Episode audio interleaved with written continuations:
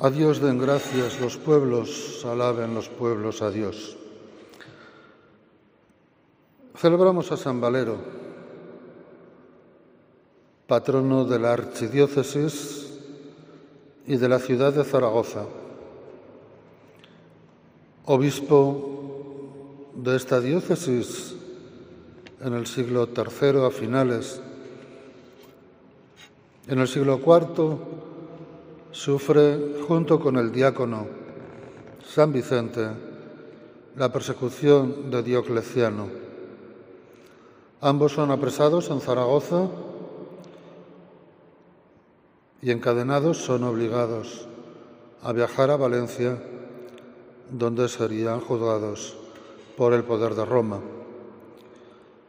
En la ciudad del Turia, San Vicente encuentra el martirio y como San Valero ya era viejo, deciden no darle muerte, sino separarlo de su grey, de su comunidad, de su rebaño, y desterrarlo a Enate, un pueblo del Pirineo, donde murió lejos de la tierra en la que tenía encomendada la porción del pueblo santo de Dios, como pastor y como obispo. El Evangelio de este día nos presenta las bienaventuranzas de San Mateo, pensando en las últimas. Son dichosos los perseguidos por causa de la justicia, porque de ellos es el reino de los cielos.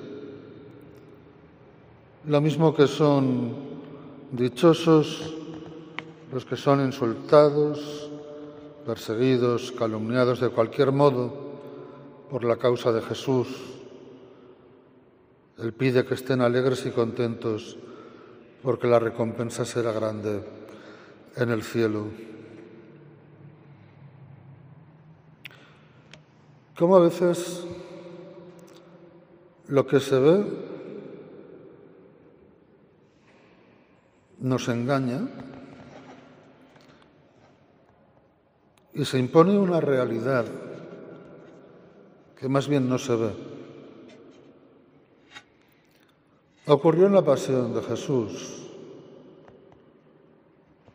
El que solo viera con los ojos de la historia, todavía hoy, el que solo mire con los ojos de la historia, va a ver a un hombre vilipendiado, vapuleado, martirizado, escarnizado, hasta la muerte, hasta la ejecución en la cruz.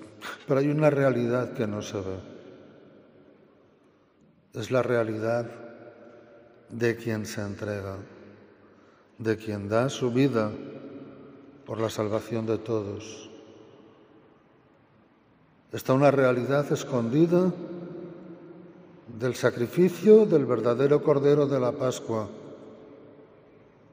Está la realidad escondida del plan de redención trazado por Dios desde antiguo. El plan de la salvación que ha obrado enviándonos al Salvador del mundo.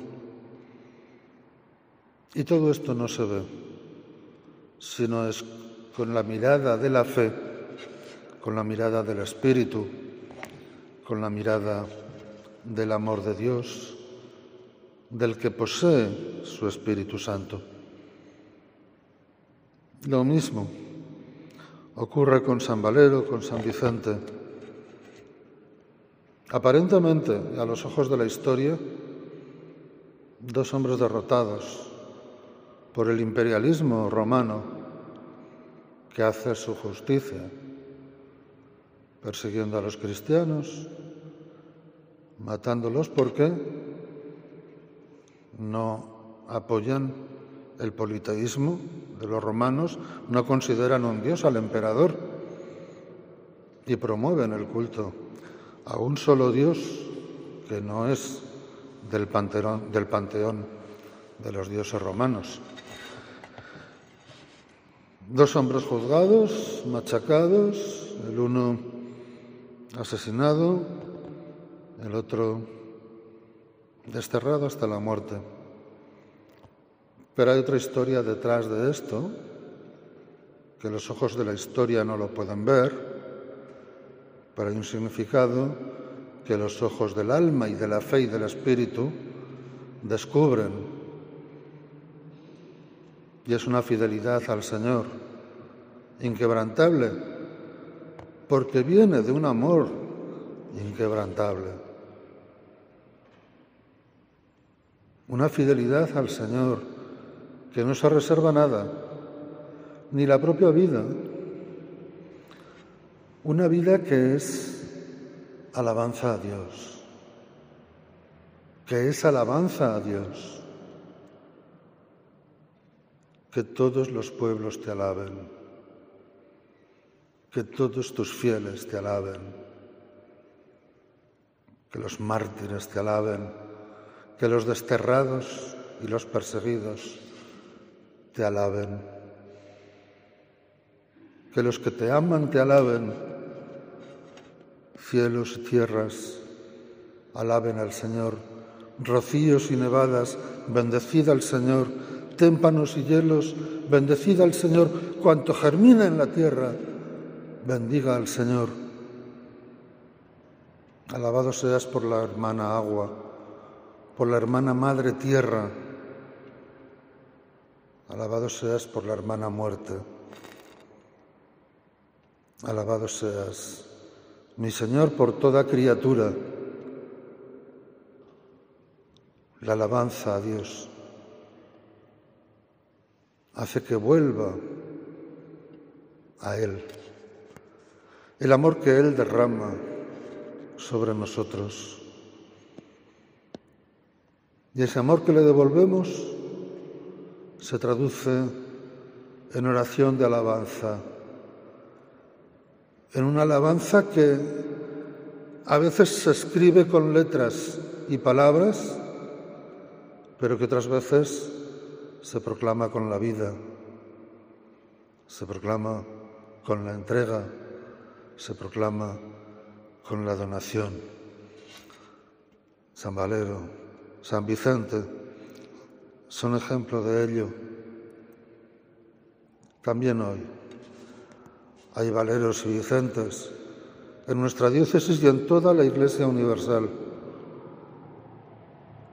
que son discriminados, que son excluidos, machacados, torturados, ignorados, despreciados, asesinados, pero que detrás de todo eso hay una ofrenda Detrás de todo eso hay una donación, detrás de todo eso hay una entrega de amor, una alabanza a Dios por su fidelidad y por su amor a la humanidad. Demos gracias a Dios por las figuras que como San Valero y San Vicente encontramos en nuestra vida y en nuestra iglesia y pidámosle para que cada día también nosotros nos vayamos pareciendo más a nuestro patrón, que eso es lo que significa la palabra, parecernos a aquel del que tomamos ejemplo. A Dios den gracias los pueblos, alaben los pueblos a Dios.